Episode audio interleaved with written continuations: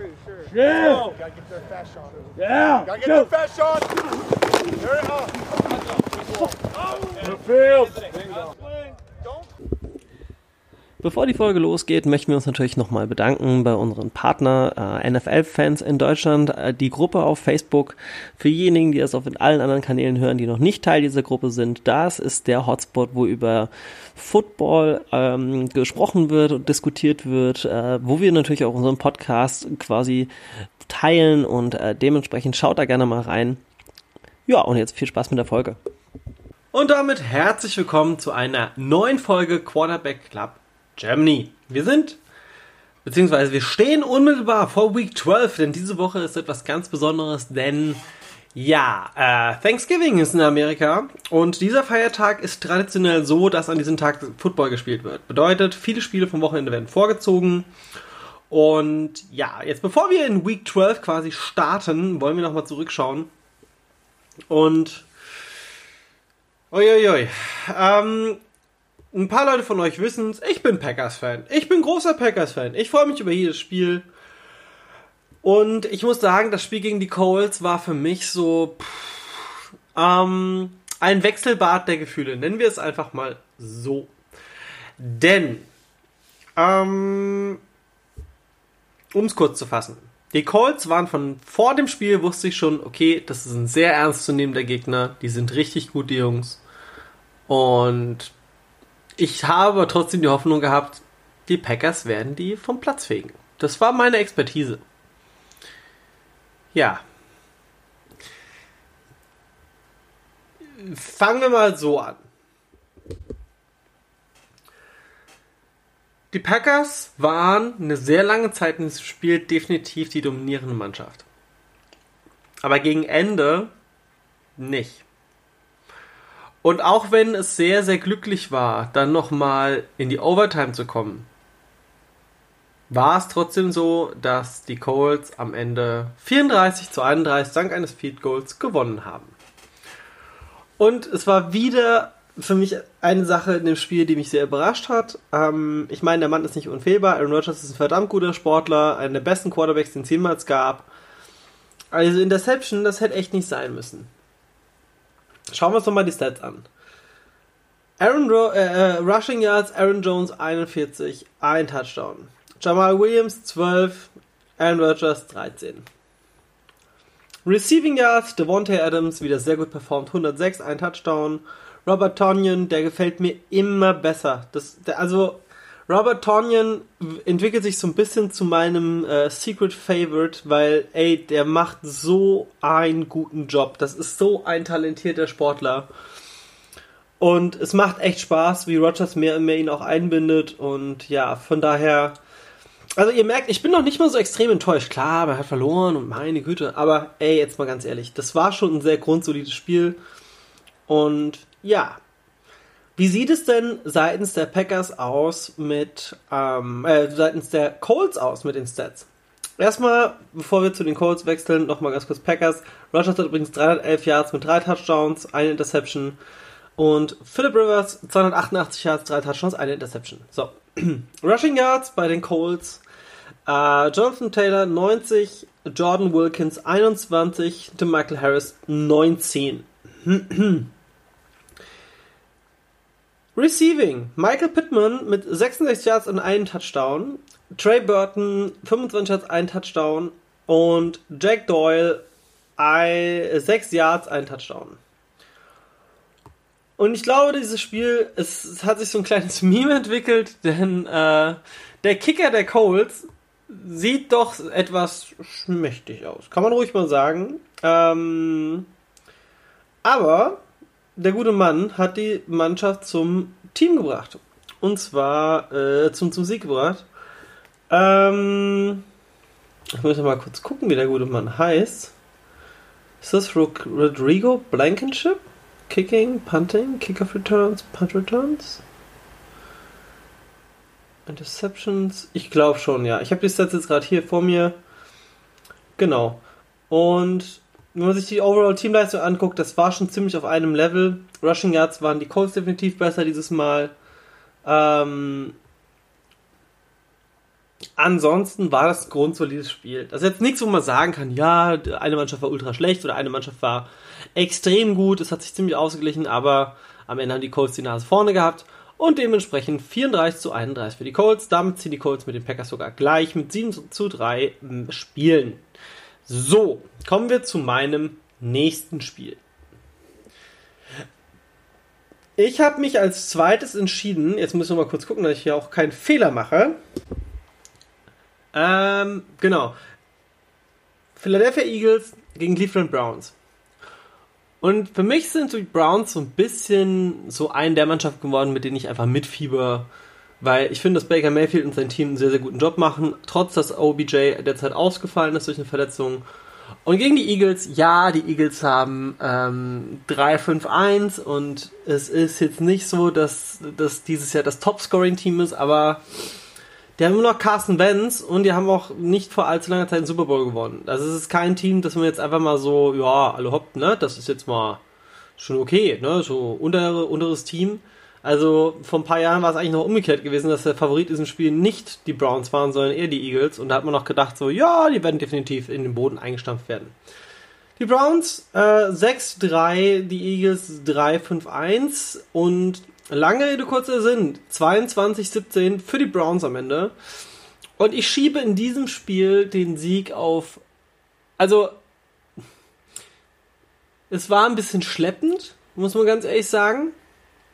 Das merkt man auch immer schön an den Yards, denn Carson Wentz 235 Yards, zwei Touchdowns, zwei Interceptions, was ich immer noch krass finde. Ähm, also nur für die neueren Leute, zwei Interceptions ist halt echt viel, ne? Baker Mayfield 204 Yards, 0 Interceptions, 0 Touchdowns. Ähm, hier war es Karam Hunt gewesen, der mit seinen 11 Rushing Yards einen Touchdown hingelegt hat. Und ansonsten haben wir äh, ja ein Touchdown durch eine Interception. Äh, jetzt muss ich doch noch mal schauen. Ähm, ähm, ähm, ähm, ähm, ähm das war gewesen. Wer hat denn den Touchdown gemacht? War auf jeden Fall ein Defense-Spieler. Sehe ich jetzt leider meine Statistik nicht. Will jetzt auch nicht lange drum rumreden. Hm, 50 Yards. War das Sion? Taki Taki, das kann schon sein, ne? Interceptions. Hm, hm, hm. Nee, ich finde es gerade nicht. Ich glaube, das war der gute Mann gewesen. Und. Moment, bin ich beim falschen? Nee, ich bin beim Browns, ist schon richtig. Also, overall 324 Yards, Total Yards, Cleveland, äh, Philadelphia 315. Rushing Yards 137 zu, für die Browns zu 106 für die Eagles. Es war ein klein wenig, naja, es war ein bisschen mühselig, das Spiel. Und wenn diese Interceptions nicht gewesen wären und wir haben auch zwei nicht sehr schlechte Sex gesehen, das war schon okay. Das war schon okay, aber es ist, wie gesagt, für mich leider ein etwas schleppendes Spiel. Baker Mayfield und sein Team ziehen jetzt mit den Packers von den Punkten her gleich, stehen sogar, glaube ich, in der Gesamttabelle jetzt über den Packers. Und das ist eine Mordsleistung. Also die Browns machen mir sehr viel Spaß und ich bin sehr gespannt, wie sie sich dieses Jahr schlagen werden. Für mich auch ein Playoff-Kandidat und ich freue mich sehr darauf, wie Baker Mayfield sich auch noch weiterentwickeln wird. Ja, und ich muss dazu sagen, ich bin mit meinen Spielen für heute leider schon durch. Äh, ich hatte leider aufgrund beruflicher Gründe nicht mehr Zeit gehabt für Games. Äh, jetzt dürft ihr euch natürlich noch auf Flo's Teil freuen, denn ihr habt gemerkt, oh, Moment, stopp, ist der Patrick alleine? Ja, ich bin heute alleine. Der Flo ähm, und ich haben, also ich, ich habe verpeilt, dass die äh, Thanksgiving-Spiele sind und dementsprechend habe ich verpeilt, früh genug aufzunehmen. dann habe ich halt vorgeschlagen, hey, ich habe leider Mittwochabend nicht Zeit, äh, keine Zeit. Ähm, es ist jetzt gerade zum Zeitpunkt der Aufnahme Viertel vor zwölf am Mittwoch. Und ich habe mir gesagt, so komm, weißt du was, dann schick mir doch einfach deinen Teil und dann schneide ich das zusammen und dann passt das. Und der gute Coach Patrick hat am Ende auch noch seinen Senf mit dazu zu geben. Da freue ich mich riesig drauf und ja, jetzt freuen wir uns natürlich auf die Week 12, die guten Thanksgiving Games. Ähm, mal kurz gucken, wer spielt da alles morgen? Die Texans spielen gegen die Lions das Washington Football Team gegen die Cowboys. Sind das die zwei Spiele? Was das echt? Der Rest ist Sonntag. Nee, die Seahawks spielen noch gegen die Eagles. Ähm, ja. Sind wir mal gespannt, ne? So, dann gebe ich mal wieder ab an Patrick. Vielen lieben Dank fürs Zuhören. Mein Name ist Patrick. Liebe Grüße an alle Hörer und, und Fans und vergesst auch nicht, uns zu empfehlen. Bis dann, tschüss.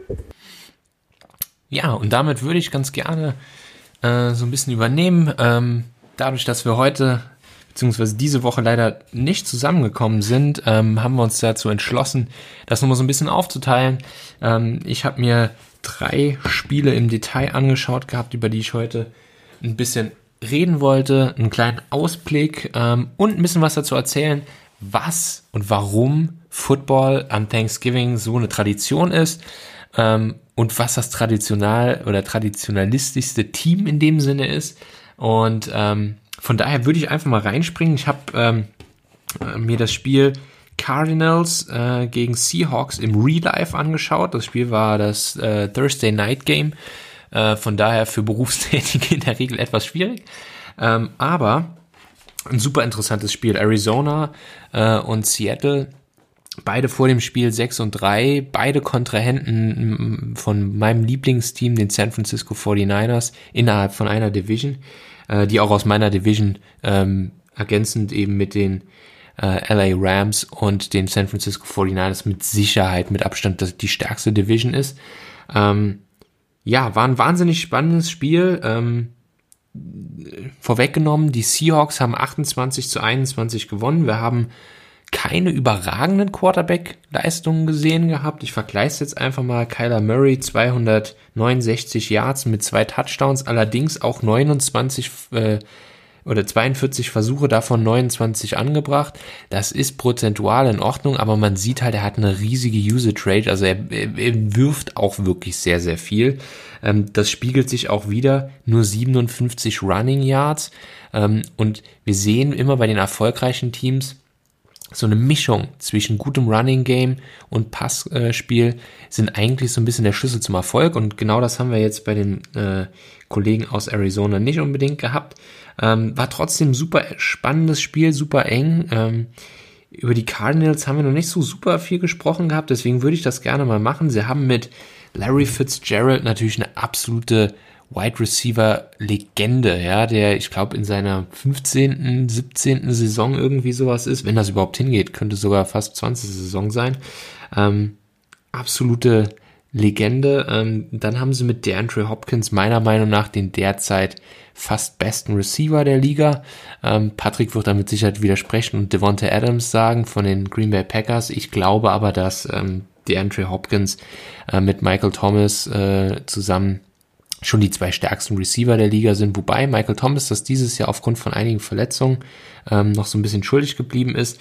Aber ähm, an der Stelle muss ich schon sagen, ähm, die Henry Hopkins wirklich cool zu schauen. Und ich glaube, dass die Houston Texans mit dem Trade einen riesen Fehler gemacht haben, ähm, dass sie ihn abgegeben haben und vergleichsweise so günstig für einen absoluten Superstar in der Liga. Ich habe das Update unter der Woche gesehen, er ist jetzt Madden 99.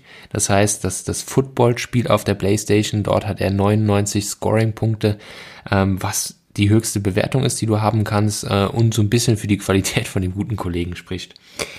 Ja, ähm, ein bisschen noch was zu den Seahawks. Ähm, Russell Wilson, 197 Yards, zwei Touchdowns. Für seine Verhältnisse wird's etwas ruhiger um ihn.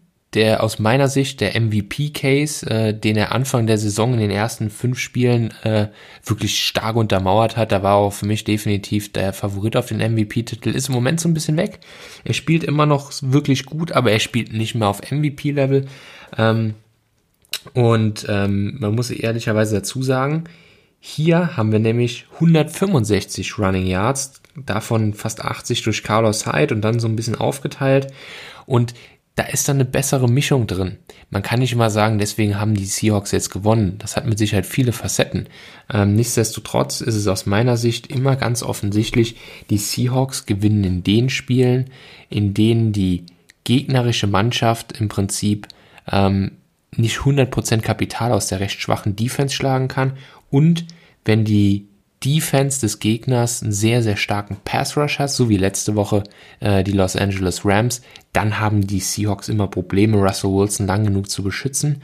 Ähm, und das hat in dem Spiel gut funktioniert gehabt. Er hatte Protection gehabt, hat keine Interception geworfen. Das haben wohlgemerkt beide Quarterbacks nicht. Ja, nichtsdestotrotz ein super spannendes Spiel gewesen, richtig gut zu gucken. Ähm, sind mit Sicherheit zwei Teams, die an einer ganz anderen Stufe innerhalb ihrer Entwicklung stehen. Die, die Cardinals mit einem sehr jungen Team, einem jungen Quarterback, einem jungen Coach, äh, die so ein bisschen äh, am Kommen sind. Jetzt muss man natürlich äh, Larry Fitzgerald ein bisschen ausklammern. Ähm, aber ansonsten ähm, die Seahawks mit einem, ich sage jetzt mal, vergleichsweise etwas fortgeschritteneren Alter und, und Status, ähm, die einfach ihren wirklich gute Leistungen einfach dauerhaft bestätigen. Ähm, von daher zwei wirklich unterschiedliche Teams, die aber auch auf Dauer die Division wirklich super spannend machen werden. Ja, dann ähm, habe ich mir noch das Spiel Seahawks, äh, Kansas City Chiefs gegen Los Angeles Raiders, äh, Las Vegas Raiders angeschaut, sorry. Und ähm, bei den Las Vegas Raiders, das ist ja so ein bisschen der Hype-Train von Patrick, ähm, wo er im Moment äh, stark unterwegs ist. Es war und da muss ich, bin ich echt überrascht, ein super knappes Spiel. Und die Kansas City Chiefs haben das Spiel nur aufgrund von einem Last-Minute-Drive von Patrick Mahomes gewonnen. Ähm, Patrick Mahomes ist für mich zum jetzigen Zeitpunkt ähm, im MVP-Race über Aaron Rodgers, über Russell Wilson ähm, und für mich, sage ich jetzt mal wirklich der MVP der bisherigen Saison. Ähm, wenn er das weiterhält, wird er auch äh, Regular Season MVP werden, da bin ich mir ziemlich sicher. Ähm, er hat ein wahnsinnig gutes Spiel abgeliefert.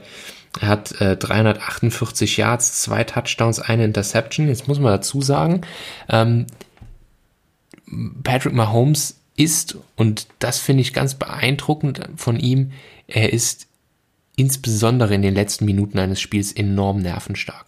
Das haben wir letztes Jahr leider Gottes aus Sicht der 49ers-Fans ähm, bitterböse zu sehen bekommen, als er im, im, Super Bowl wirklich im letzten Viertel ähm, die äh, San Francisco 49ers da wirklich vor richtig Probleme gestellt hat und das Spiel auch dann gewonnen hat. Ähm, und auch hier wieder wirklich mit einem wahnsinnig guten Drive bis zum Schluss hat er die nochmal in, in Reichweite geführt, hat dann eben den ähm, auch entscheidenden Touchdown-Pass geworfen, ähm, was dann auch am Ende des Tages dazu geführt hat, dass sie eben das Spiel gewonnen haben. Aber es war ein super spannendes und sehr, sehr enges Spiel. Für mich ist John Gruden, der Coach ähm, der Raiders, stand jetzt mein Kandidat für ähm, den besten Trainer der Liga, der beste Trainer der Saison, zusammen mit dem Coach der Dolphins, äh, Kollege Flores in Miami.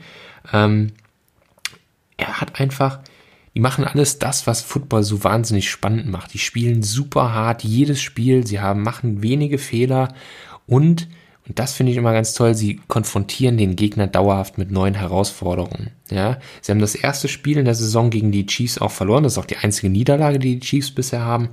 Ähm, und ich switch jetzt mal gerade rüber zu den Raiders. Sie haben nämlich an der Stelle mit Derek Carr 275 Yards, drei Touchdowns, eine Interception.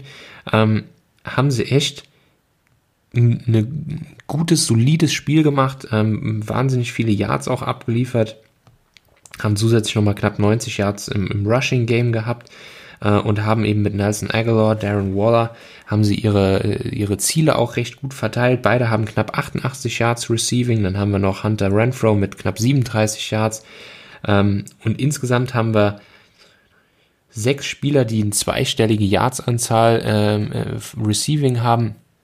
Und das zeigt einfach, dass sie einfach da sehr breit aufgestellt sind und sich nicht auf eine Situation verlassen. Viele haben ja am Anfang gesagt, oh, ah, Gruden, schauen wir mal, was der bei den Raiders hinkriegt. Er hat ja ganz zu Anfang Khalil Mack, einen der besten Defense-Spieler und Pass-Rusher, äh, nach Chicago getradet und viele haben gesagt, jetzt beginnt der Ausverkauf. Ganz im Gegenteil, er hat das Team wirklich nach seinen Vorstellungen umgebaut und hat ein Team geformt, was jetzt mit 6 und 4 aus meiner Sicht gut dasteht. Ich glaube auch, dass sie in die Playoffs einziehen werden.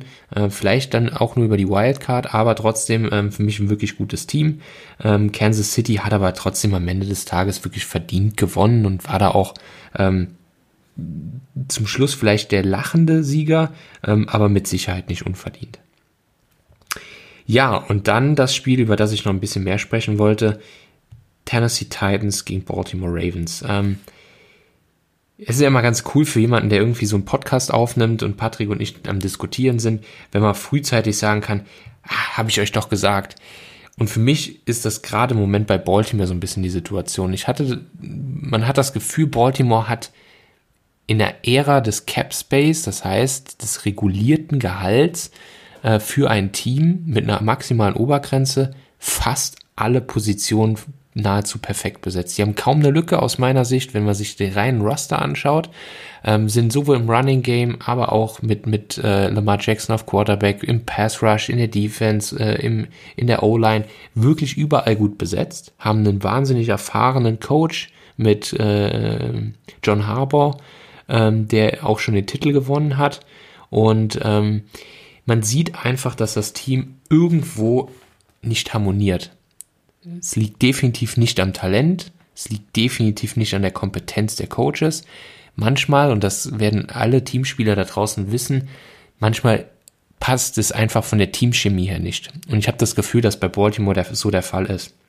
Ich glaube auch, dass Lamar Jackson ein überbewerteter Quarterback ist.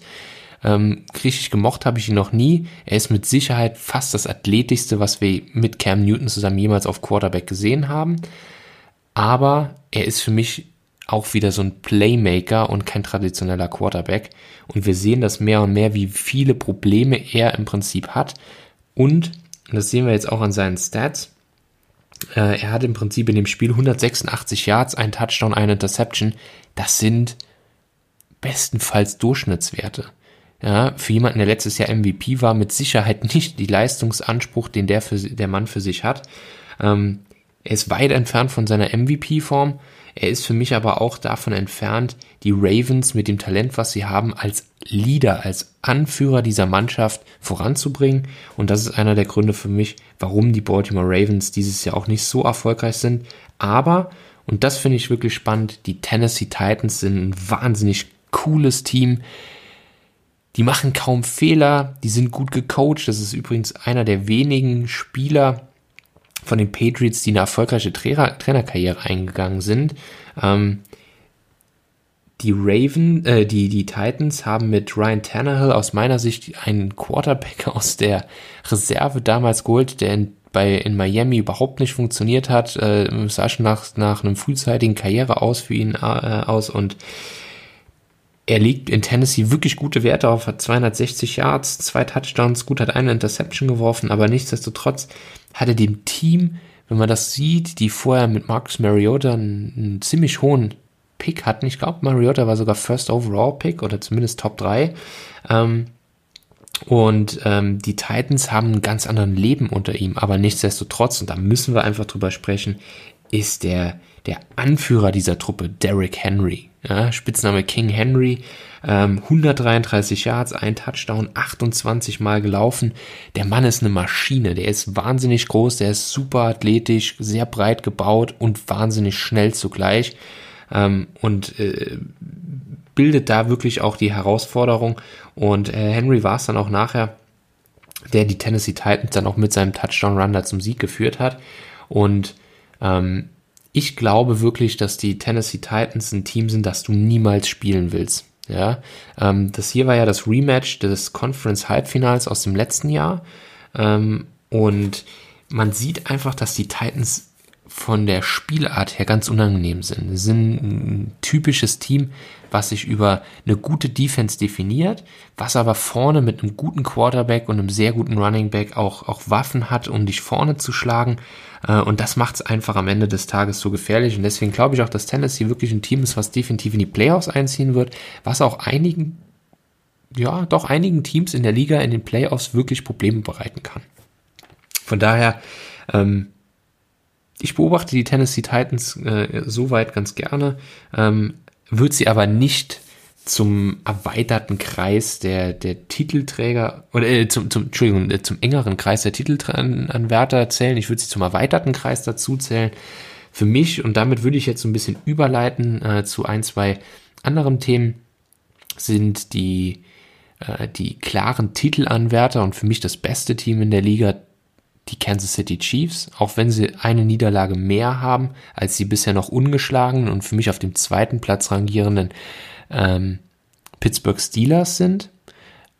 Aber ich muss auch hier dazu sagen, die Pittsburgh Steelers werden auch, auch von mir mit Sicherheit trotz des, de, dieser Siegesserie immer noch so ein bisschen unterschätzt. Man hat nie das Gefühl, wenn man die Steelers schaut, wow, das ist ein völlig unschlagbares Team. Die haben zu Recht bisher noch kein einziges Spiel verloren.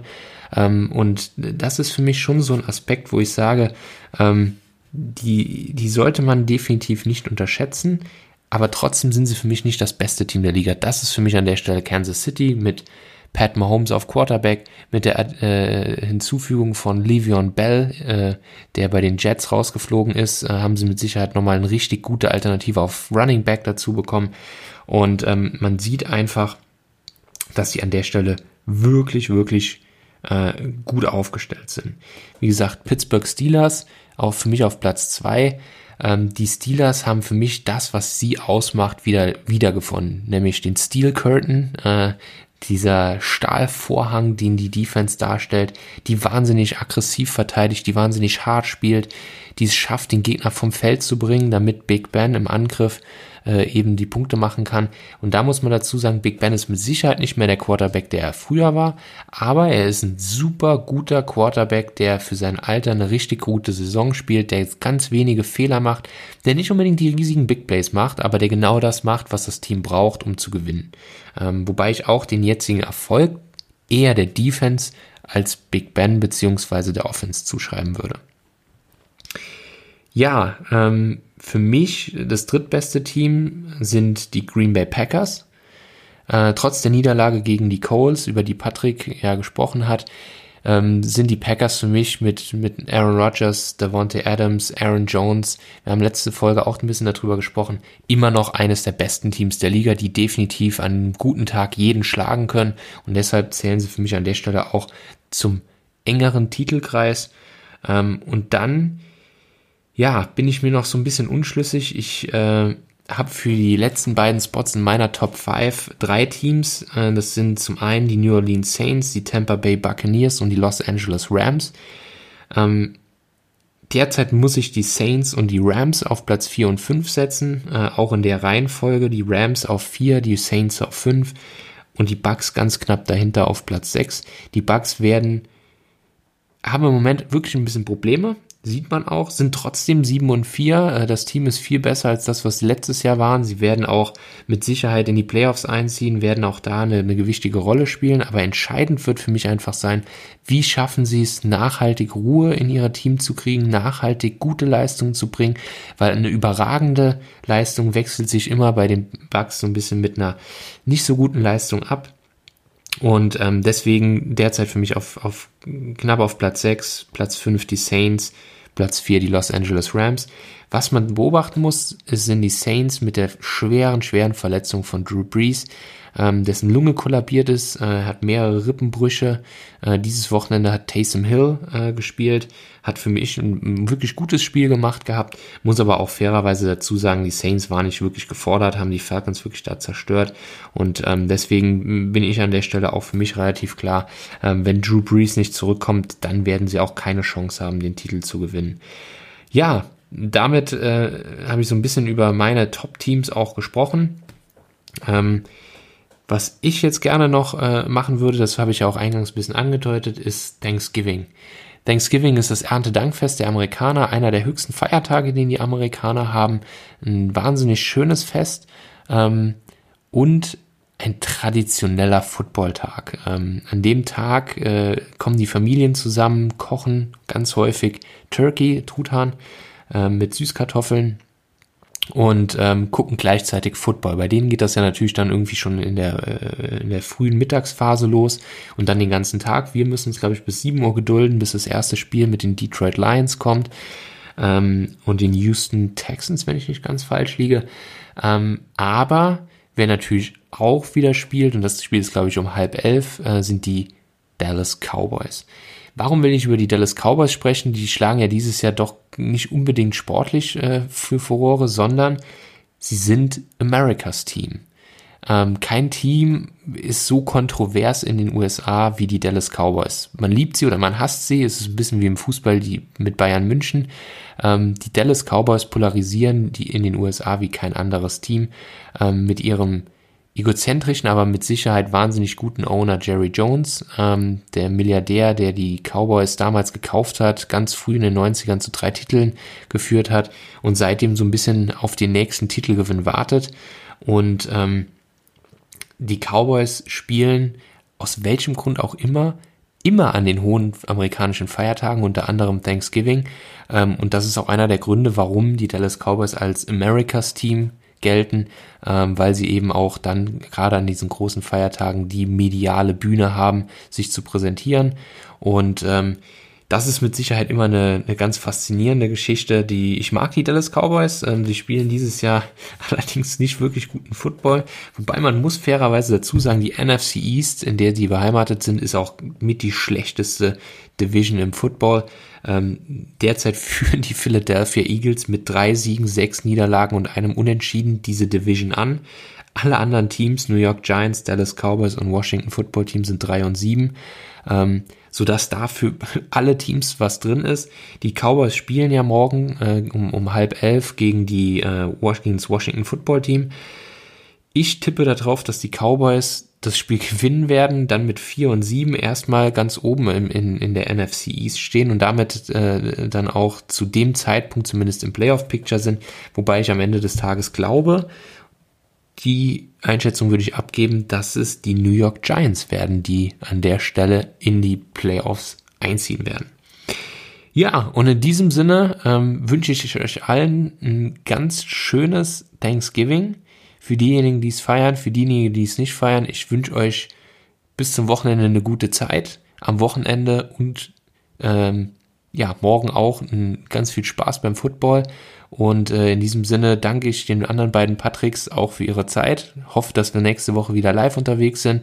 Ähm, was heißt live, beziehungsweise zusammen unterwegs sind. Und ähm, ja, wünsche euch alles Gute. Bis dahin, ciao. Hallo Leute, ähm, ich habe heute mir vorgenommen, über das Baltimore Tennessee Spiel zu reden und da insbesondere auf die Leistung von Lamar Jackson einzugehen, beziehungsweise generell den Gameplan und was es damit auf sich hat, was die Baltimore Ravens eigentlich zeigen wollen und was, warum das im Moment nicht funktioniert. In erster Linie müssen wir einfach mal sehen, Tennessee hat das Spiel in Overtime gewonnen mit einem Game-Winning Touchdown von Derrick Henry. Ähm, Derrick Henry war bis ins bis Mitte dritten Quarters eigentlich naja, unter Kontrolle, kann man sagen. Derrick Henry war bis zu dem Zeitpunkt kein Faktor und dann zollte die ewigen Läufe und das, das, ähm, das Gameplanning von, von Mike Vrabel Tribut und irgendwann brach Henry dann mehr und mehr Tackle, hat dann mal einen für 13, einen für 15 gehabt, Einlauf und dann hat man gesehen, wie die Baltimore Defense auch anfing zu bröckeln. Äh, ich persönlich habe auf die Titans getippt. Ich äh, denke, was man in den letzten Wochen so von mir gehört hat, habt ihr alle mitbekommen, ich bin kein großer Believer in Lamar. Beziehungsweise ich glaube nicht, dass Lamar Jackson noch eine MVP-Saison spielen kann. Ich denke, dass, dass er limitiert ist im Passing, im, im Passing-Game. Mhm. Äh, generell, wenn man das Spiel anschaut, wurde das auch meines Erachtens wieder bewiesen. Also mal ganz von dem von den Problemen, die die Baltimore Ravens äh, dieses Jahr haben, wenn Teams Lamar gut containen, ähm, contain bedeutet äh, ihn äh, in der Pocket halten beziehungsweise im Lauf.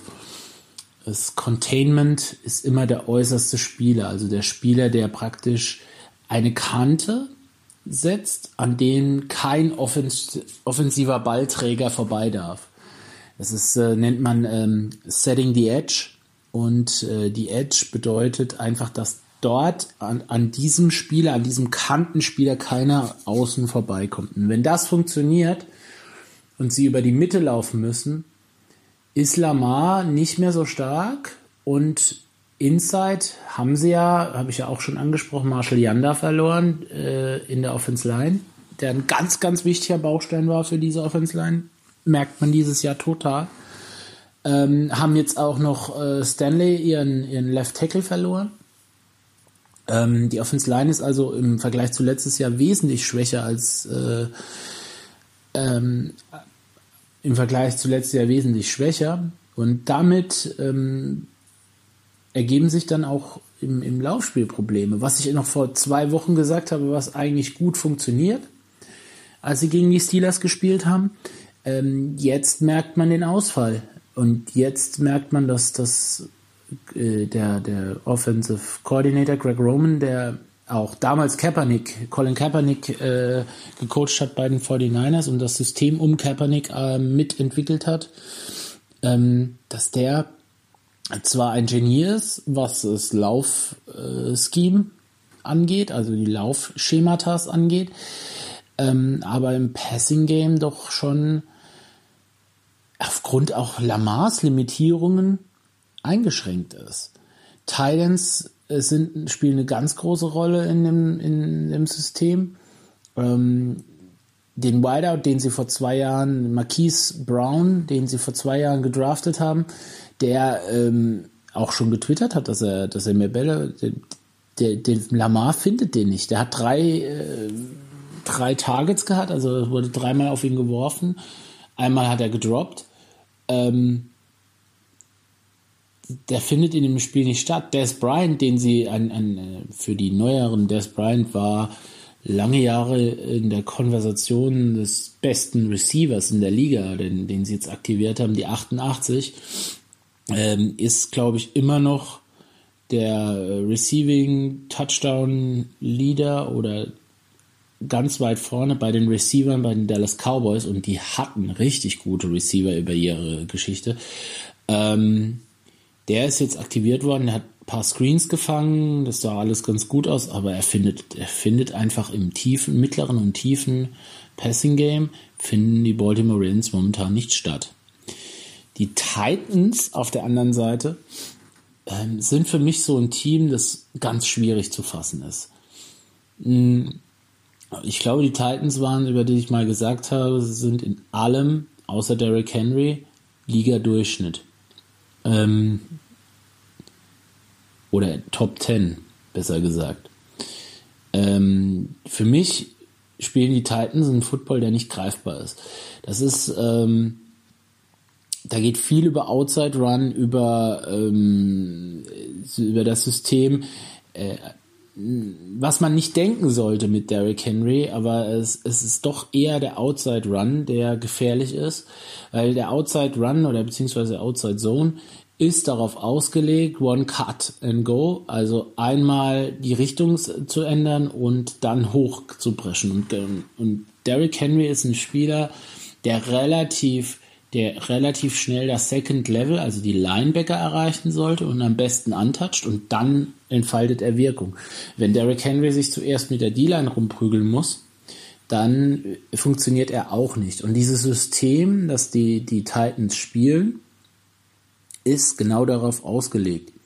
Zudem haben sie, ähm, kommt Corey Davis immer mehr äh, in immer mehr zur Geltung und AJ Brown ist für mich ähm, Metcalf wird gehypt ohne Ende. Aber wenn ihr euch an das Bild erinnert von den Trainings, von den durchtrainierten Receivern, wo DJ, die DK Metcalf so unfassbar durchtrainiert war, die Old Miss Receiver vom Draft, äh, der andere auf dem Bild war AJ Brown. Das ist der Receiver, der jetzt bei den Tennessee Titans ist. Und für mich ist Brown der stärkere von beiden. hieß es damals auch schon, als sie im College gespielt haben, dass er eigentlich der Bessere ist. Und ich finde, dass man das jetzt auch sieht, wobei das Jammern auf ganz hohem Niveau ist. Metcalf und Brown, das ist äh, 1a und 1b. Also ähm, nichtsdestotrotz, ähm, Tannehill wird immer besser. Die O-Line hat sich äh, auch nach dem Abgang von, von äh, Conklin, dem langjährigen rechten, rechten Tackle der, der Titans, ähm, wieder gefestigt ein Team, mit dem man definitiv rechnen muss, und die, die sind die äh, Titans. Die haben zwar noch einige schwere Spiele vor sich. Ich habe hier mal bis zur Woche 16, also bis zur vorletzten Woche mal rausgeschaut. Also sie spielen jetzt noch gegen die Colts, Browns, Jaguars, Lions und gegen die Packers. Also das sind drei Spiele dabei, wo ich sage, das könnte man verlieren. Eins, was man unglücklich verlieren kann, ein Must-Win. Das sind die Jaguars. Ähm, wenn man ein bisschen Pech hat, verliert man gegen die Lions. Ich habe die immer noch nicht abgeschrieben, die Lions. Ähm, und hinten raus Packers. Das ist natürlich dann auch nochmal eine Hausnummer. Colts und Browns sind im Playoff-Race. Ähm, schwieriges Restprogramm. Ähm, Jacksonville gehört, natürlich ist es ein Must-Win, ist aber in der eigenen Division, äh, wird, wird äh, definitiv schwierig für die Titans. Äh, und die Ravens, bei denen sieht es, naja, ein bisschen anders aus. Also sie haben eigentlich drei der letzten sechs sind ähm, Must-Wins spielen gegen Steelers. Das ist definitiv kein Must-Win. Ähm, Cowboys, meines Erachtens müssen sie gewinnen gegen die Cowboys. Browns müssen sie gewinnen, ist aber, wird aber kein, ist kein Must-Win. Jacksonville und dann die Giants. Also, die Ravens stehen praktisch mit dem Rücken an der Wand. Vor allem, weil sie die Dolphins im Nacken haben. Ähm, und im Moment sind sie First One Out. Also dieses Jahr gibt es ja sieben Playoff-Spots in der NFL. Und sie sind momentan in der AFC die Nummer 8. Und haben jetzt natürlich auch, was doof für sie ist, den Tiebreaker nicht mehr. Tiebreaker bedeutet also, ähm, wenn gleicher Spielstand ist, äh, gleiche, gleiche Ergebnisse gespielt wurden, also sagen wir mal die die Titans gehen jetzt durch mit äh, 10, und 10 und 6 äh, Bilanz und die Ravens gehen durch mit einer 10 und 6 Bilanz, dann sind die Titans definitiv vor den Ravens, weil sie gewonnen haben gegen die. Kurz zusammengefasst, ich sehe viel Potenzial bei den Titans, ähm, die Players zu schaffen und die Ravens kommen wohl an ihre Grenzen in diesem Jahr. Das war's äh, von dem Spiel. Ähm, von meiner Seite viel Spaß noch und habt eine schöne Woche. Wir hören uns nächste Woche wieder. Ich habe mir heute Gedanken gemacht und habe mir so die NFL Stände durchgeschaut, über was man reden kann. Und dann ist mir aufgefallen, oh Gott, das sind ja nur noch sechs Spiele. Sechs Spiele bis zu den Playoffs. Und dann dachte ich mir, okay, dann red doch mal einfach über die Playoffs und das Playoff Race. Ich möchte anfangen diese Woche mal mit dem Playoff Race in der AFC.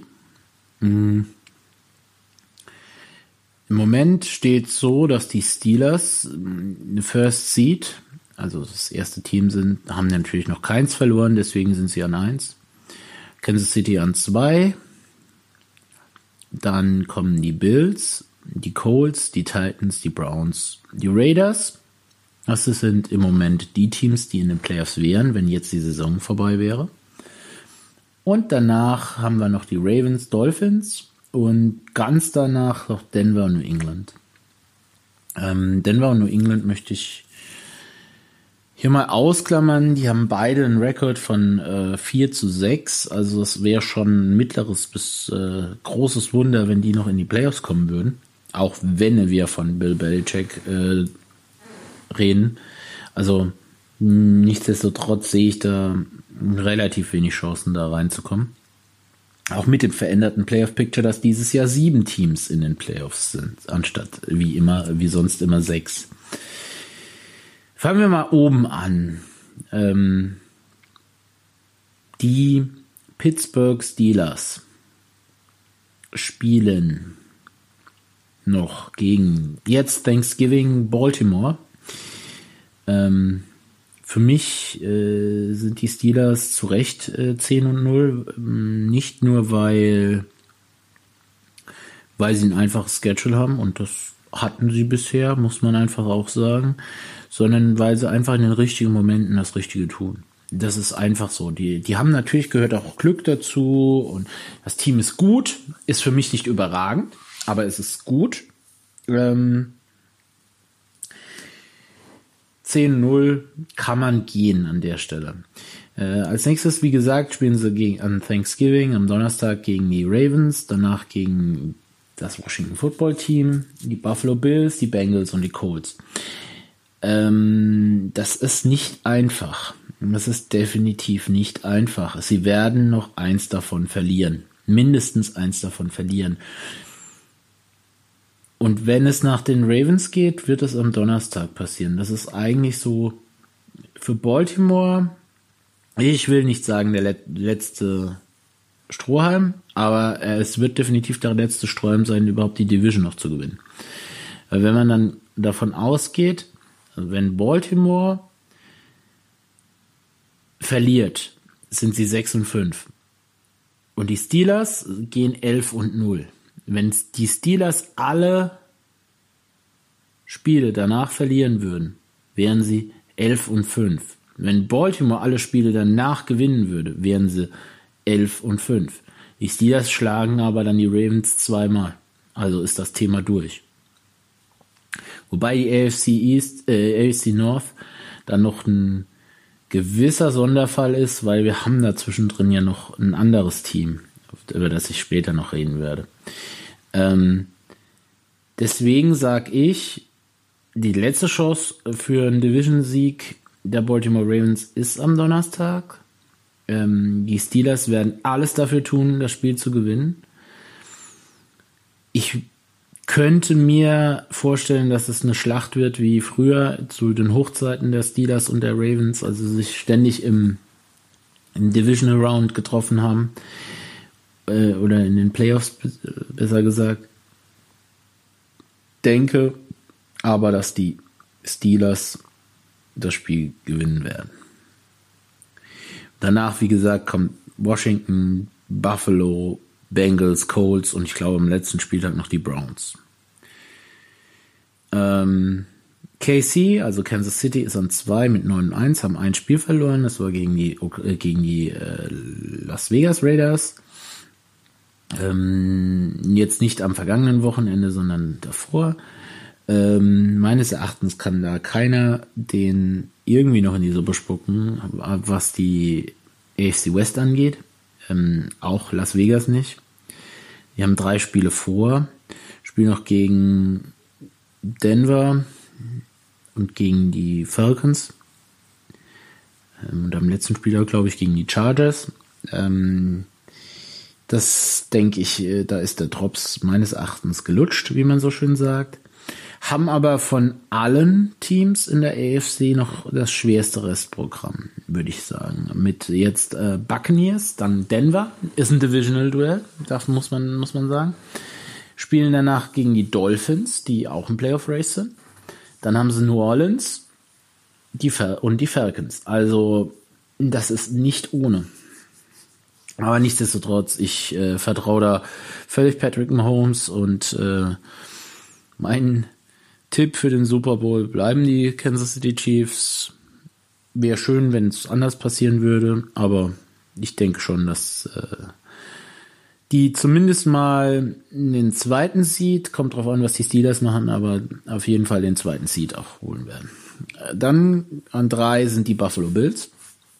Äh, die Buffalo Bills spielen jetzt noch gegen die Chargers, dann gegen die 49ers, dann gegen die Steelers, gegen die Broncos, gegen die Patriots und ich glaube ganz zum Schluss nochmal gegen die Jets, wenn ich mich nicht irre. Ähm, ja. Chargers äh, must win. Tut mir leid zu sagen, die 49ers sind must win. Steelers, mh, Broncos ist für die Bills ein must win. Pets ist ein must win. Sind wir eigentlich schon bei, ähm, wenn sie jetzt das Spiel gegen die Steelers verlieren würden, sind wir bei äh, 11 und 3, 4. Ähm, machen wir mit den Jets ein 12-4 draus. Ähm, ja, ganz klar Playoffs, sicher. Ähm, die, als nächstes kommen die Colts. Hm, Da würde ich eigentlich die 4 und die 5 gerne zusammen durchsprechen, weil das ist, sind äh, der erste und der zweite in der AFC South. Das sind die Colts und die Titans. Colts spielen jetzt gegen die Titans, danach gegen die Texans, dann die Raiders, dann nochmal die Texans, dann die Steelers. Und die Titans spielen gegen die Colts, Browns, Jaguars, Lions, Packers. Ja, genau, Packers. Ich denke, dass das ein Kopf-an-Kopf-Rennen bleibt bis zum Schluss. Bis zum Schluss wird da um den Division-Sieg gekämpft. Ich traue aber auch beiden Mannschaften zu, sowohl den Colts als auch den Titans, dass sie einen Wildcard-Spot sicher schaffen werden. Ähm, da denke ich, wird nichts anbrennen. Also sind meines Erachtens 4 und 5 auch safe. Und jetzt kommen wir zum interessanten Teil. Mm, Und zwar reden wir jetzt über die Plätze 6 bis 9. Die Browns, die Raiders, die Ravens und die Dolphins. Über die Ravens habe ich ja schon relativ viel gesagt. Die haben ein relativ leichtes Restprogramm. Die spielen gegen die Steelers, das ist natürlich nicht leicht, aber dann Cowboys, Jacks, Giants, zwischendrin noch die Browns und am Ende nochmal die Bengals. Ähm, ich kann mir vorstellen, dass es die Ravens schaffen werden. Ähm, wird aber sehr, sehr schwierig. Da müssen sie schon gegen die Browns gewinnen. Am also das ähm, dritte Spiel, also das dritte Spiel ab jetzt. Ähm, das wird sehr, sehr schwierig. Steelers habe ich ja gesagt, ich tippe auf die Steelers für Donnerstag. Cowboys sind unberechenbar mit Andy Dalton, weil die Offense gibt einiges her. Die Defense zeigt sich auch jetzt äh, verstärkt am Wochenende. Hm. Wird schwierig, vorherzusagen. Ähm, ja, was haben wir da unten noch? Da haben wir noch die Dolphins. Die Dolphins werden wahrscheinlich die, die Niederlagenserie der Jets jetzt erstmal fortführen. Dann haben sie die Bengals, also sie könnten dann 8 und 4 stehen, wenn alles normal läuft. Und dann haben sie einen Stretch, der relativ schwierig wird. Kansas City, Patriots und Raiders. Ich würde spontan darauf setzen, dass die letzten beiden Playoff-Spots, also 6 und 7, an Cleveland und die Ravens gehen. Und damit wären drei Teams aus der AC North in, in den Playoffs. Ich sehe die Las Vegas Raiders noch nicht so stark und die Dolphins, denen fehlt auch noch der gewisse, das gewisse Etwas. Aber generell würde mein Playoff-Picture dann aussehen, die Steelers an 1, Kansas City an 2, die Bills an 3, Indianapolis Colts an 4, die Titans an 5. Ja, ich gebe den Colts die Edge über, über Tennessee, einfach weil sie im momentan den Tiebreaker haben und ich glaube auch, dass sie den behalten werden.